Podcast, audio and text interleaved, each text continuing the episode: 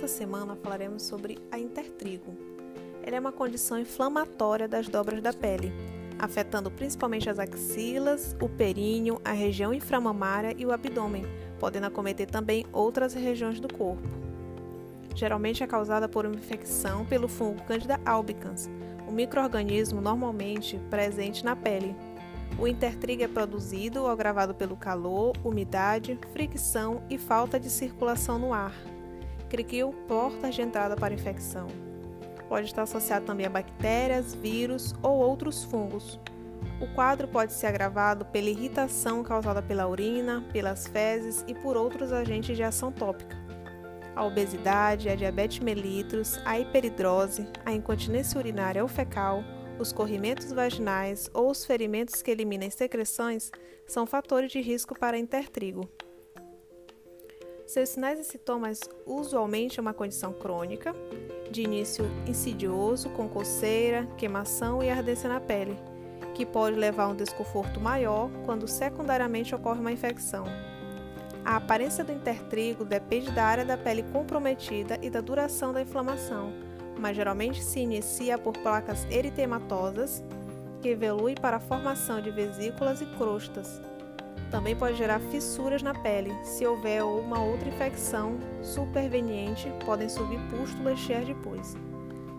No períneo, as camadas da pele envolvidas costumam ser mais profundas em comparação às superfícies convexas, nas quais em geral ocorre apenas uma dermatite irritativa.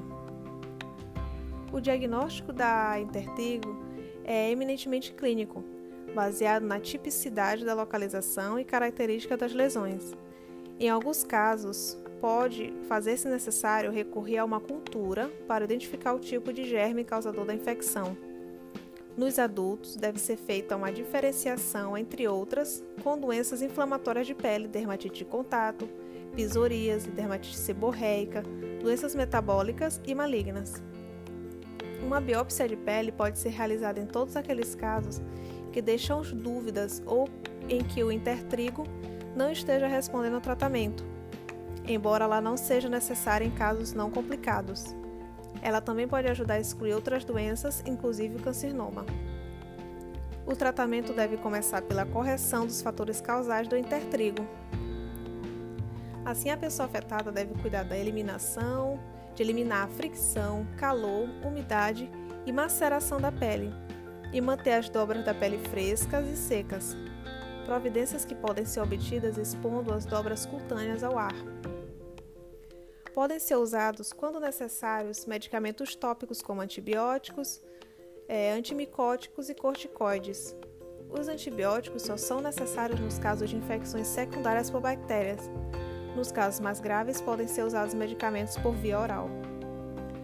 É, para prevenir a intertrigo, o paciente deve ser aconselhado a perder peso, controlar os níveis sanguíneos de glicose, manter boa higiene corporal, secar bastante as dobras e expor regularmente ao sol as áreas afetadas. Com o tratamento adequado, o prognóstico do intertrigo é muito bom, embora ele possa reincidir. Obrigada.